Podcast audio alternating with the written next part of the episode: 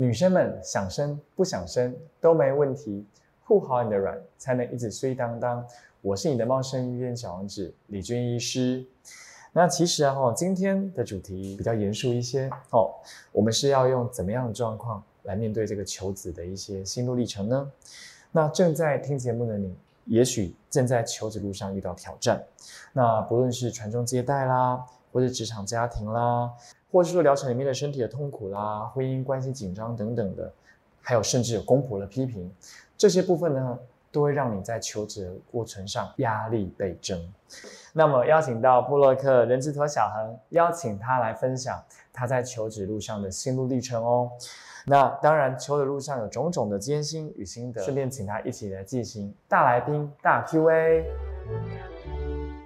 让我们来欢迎小恒。Hello，明星好，自己拍手。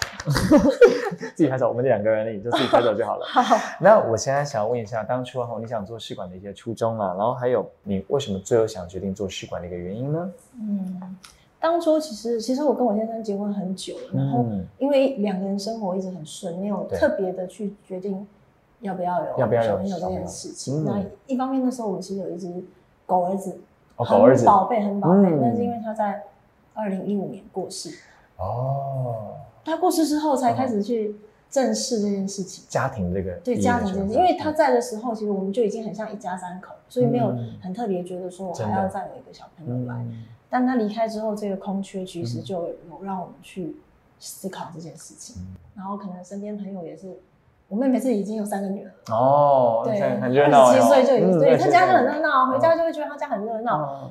开始去想，哎，因为呃，我狗叫 B B，它不在之后，嗯，有时候就会稍微比较安静一点，比较安静，对，所以开始会想说，那如果说是不是有个小孩孩可以填补所谓的对对，那？还有一个稍微比较可能人家会觉得迷信也好或什么，因为嗯。其实他走的那个呃生病的时候，快走的时候，我们有透过一些动物沟通，哦，那他有传达说他会换一个形式回来，哦。就有有一种这种信念。然后那时候我身边的朋友会传一些网络文章说，哎呀那个什么狗狗回来，回来。然后他的小孩就跟他讲说他以前是这一只，那只狗，对，然后这个有一些网络上蛮这种故事。常看到这个有很故事的，多这种故事说，哎他他妈妈也没跟他说过说，对。他以前有养过一只狗叫什么名字，嗯。可是他的小孩就指出说他是他，他以前怎么，就是这种故事有激励到我，也有一点点信心信念。啊说信念说哦，那他可能会变别种形式再重新回来。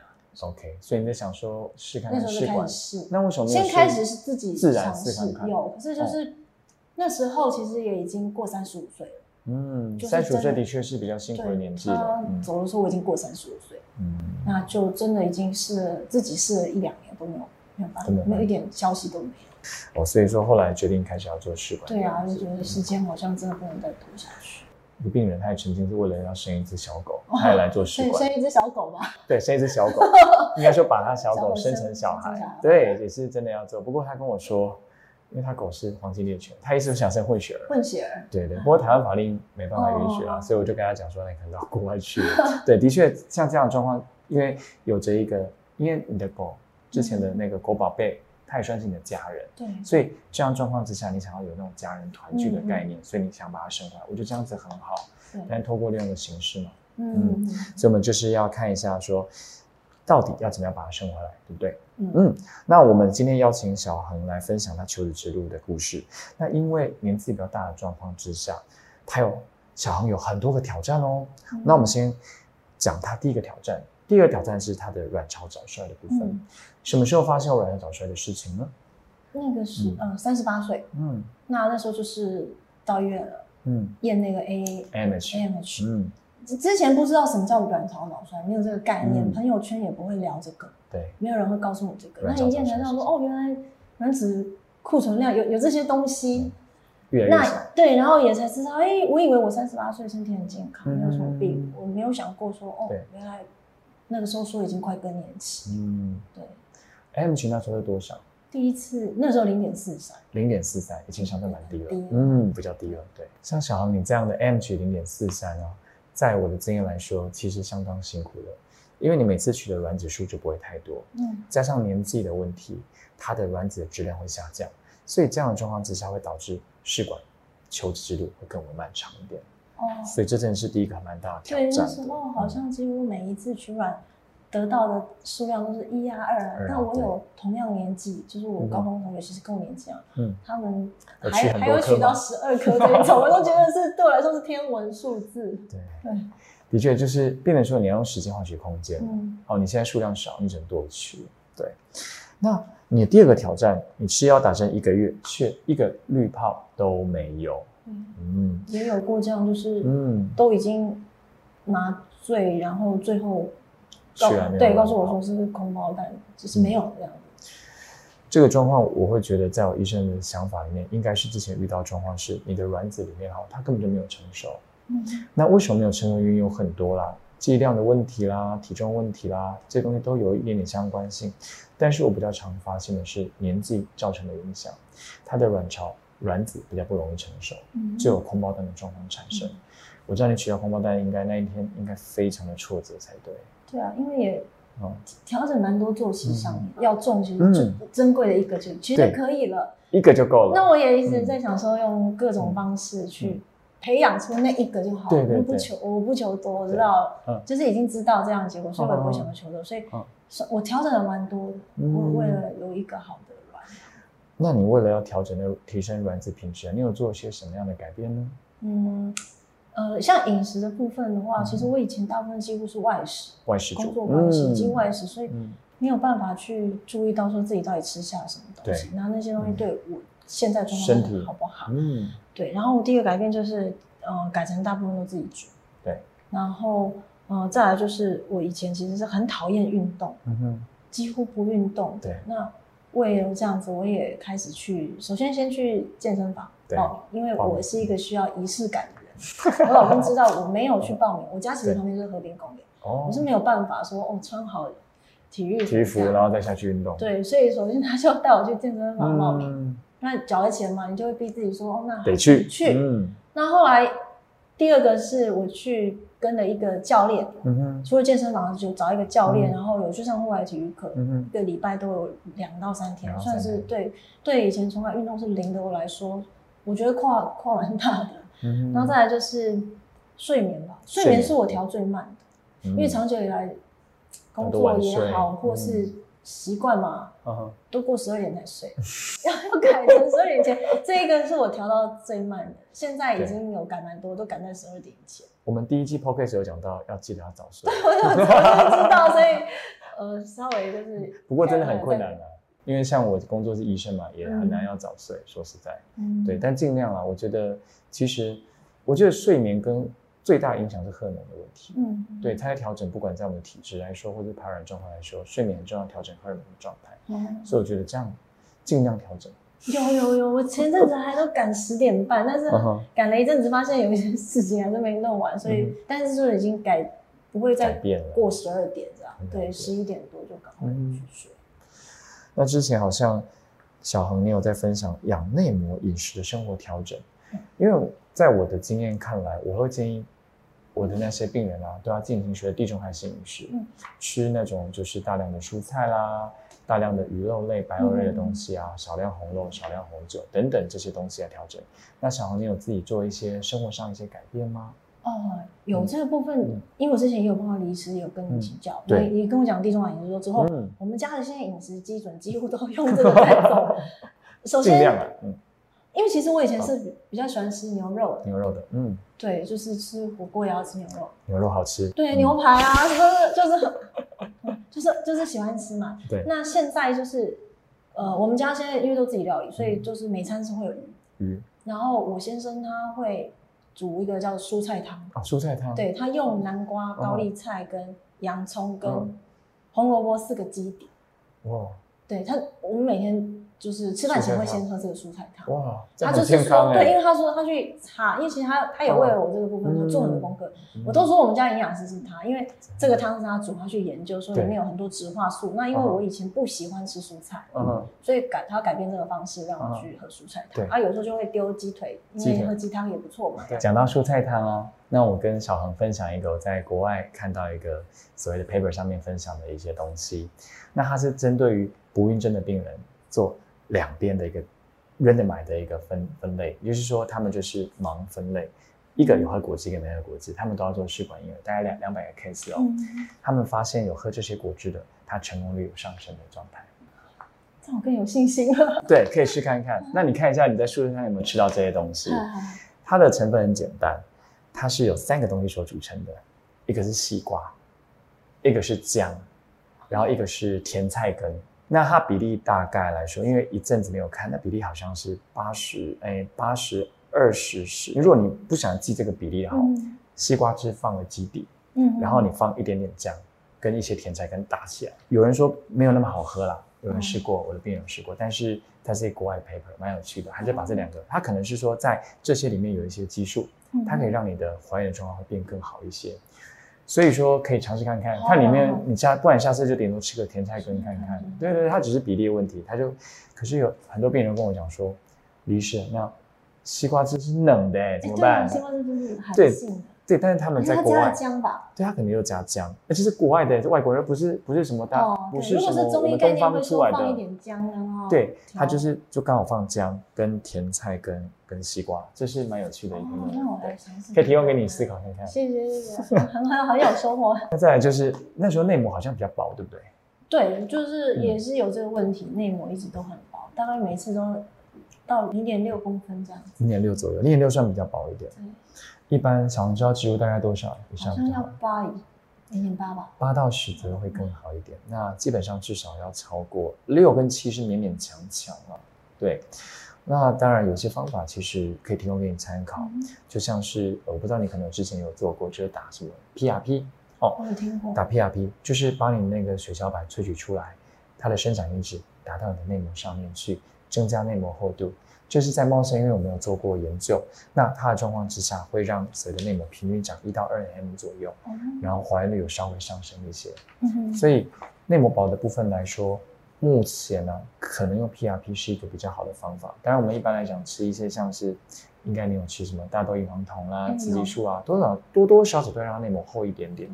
但是这些是比较慢的方法，有的时候我们要植入了来不及了嘛。对，植入了说，那你那就医师跟你讲说回去吃药再回来吗？不可能啊，就是所以这时候我们会打 PRP，哦，这是一个稍微比较有效的一个方法。嗯对，那小恒还有第三个挑战呢，一年之内破纪录取了六次卵。嗯，就是觉得嗯别人都好像可以在一个月、两个月嗯，就结束了。对结束这个，但是我嗯常常就是要用年来计 基准来记算。得算，所以那时候应该很 depression 哦，就觉得对那别人怎么都取下就有啊，我取好久都没有。不过其实，在你这个路上，这样这样的病人其实不少见。嗯嗯，只是大家都会继续努力。像我的病人光取卵取了两年，取卵就取两年，对，所以因为 M 取零点四、零点三的状况之下，本身要获取的颗数就要比较多，嗯所以这是不得不啦。不过真的也很辛苦啦，那等于是每个月都在取卵。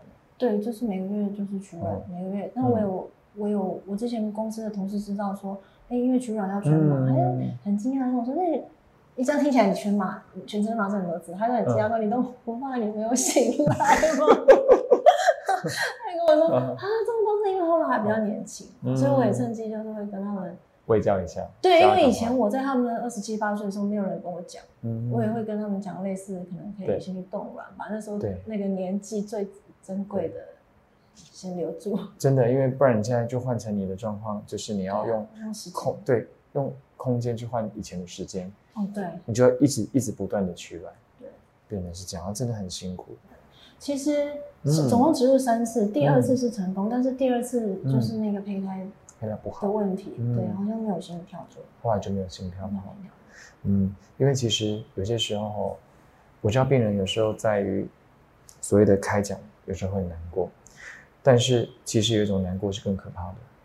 我最近有几个病人，大概在十二周、十三周后来抽血，发现是唐氏症，哦，或发现是巴陶氏症，然后等着就要拿掉，而且还不是马上拿掉哦，因为你抽血知道是大概十周左右，诶，十周抽血，十三周知道结果。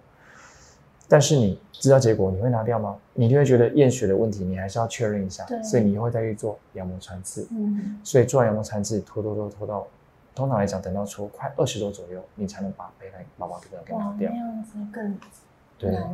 其实我在做减胎的时候，他们就算在麻醉，他们也在流泪，我看得到他们真的。我今天在做一个检胎，真的他是很辛苦，他边边麻醉边哭，边玩边哭，因为宝宝是好的。对对，所以有时候想想说，人类哦，他们在筛选胚胎其实来说，其实还不错了。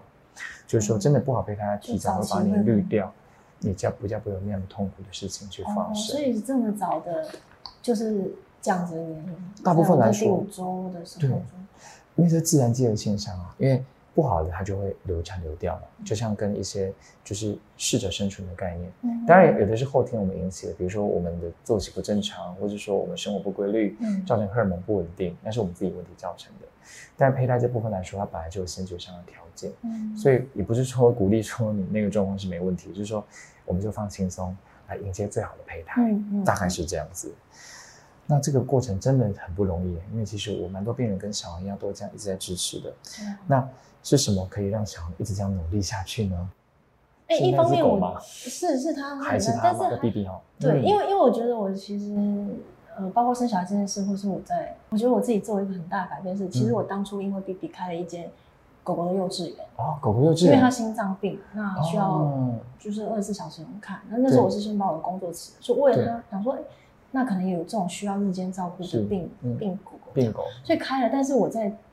今年因为我在第三次试管时代的时候，对，我把我的因为他而开的店也关起来，关起来了。嗯，因为其实我没有呃在试管这条路上，虽然有很多人可能是因为家庭给你的一些压力，嗯，或是说哦呃旁边的公婆啊，我是没有这方面，可是我可能就是因为在创业在工作这一段，我我前面那三年等于说可能花很多时间，花很多时间，那我自己觉得也许。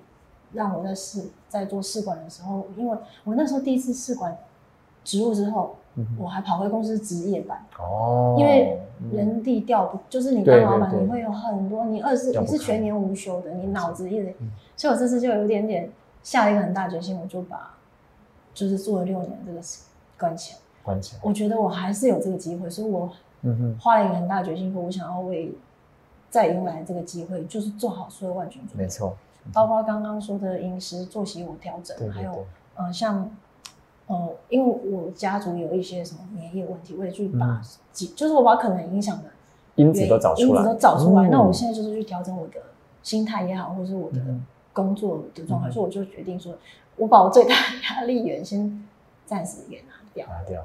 对，那我就觉得说机会是还有的，因因为一方面，呃，医医生也都鼓励我。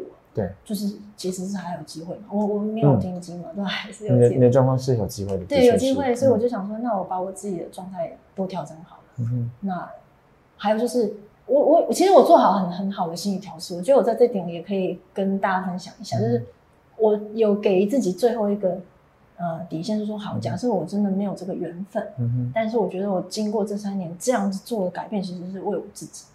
我会换来一个很很可能未来很比较健康的生活状态、生活形态。我可能也会获得，对啊，就为其实我是为了自己了，对，我没有去想说哦，我这是为了先生、为了家族、为了我，我就是为我自己。对，真的很不容易了哈。那我们邀请小凡在同在求职路上的朋友，给他们一段话，希望可以鼓励他们。呃，就是像我刚刚讲的，其实我觉得做这件事情，其实不要给自己太大压力，而且可以问清楚你自己真正你想要的生活是什么。嗯哼，呃，比较不希望说啊，我是因为长辈、长辈或者先生我要的，我你可以想想是你自己要的是什么。然后我觉得为了自己，如果你觉得你真的想要的话，这就是继续坚持走这段路下去，这样对，那一定会有好的结果。不管不管结果是怎么样，都会是。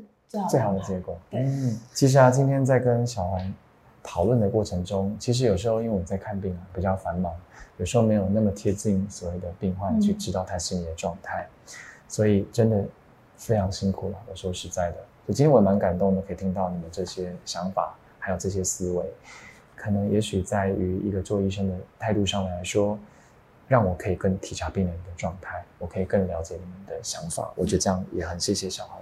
让我知道这些事情，这样子。那我谢谢小恒来到节目跟大家分享了。那也希望小恒能赶快顺利的找到自己的 BB，对，让他赶快来到这个世界上，这样子，好不好？那我们祝福他。谢谢，谢谢你。又到了每周的互染新生活，每天十分钟。写下你的感恩日记，记录值得感恩的人事物，带着这份支持力量，持续朝着目标迈进。我们本周忽然新生活，希望你把你的对人的感恩的事情记录下来。那下周三呢？同一时间，请继续锁定忽然安慰人，记得订阅、分享加按赞，开启小铃铛，第一时间不错过哦。我是你的茂盛医院小王子李娟医师，我们下周再见，拜拜。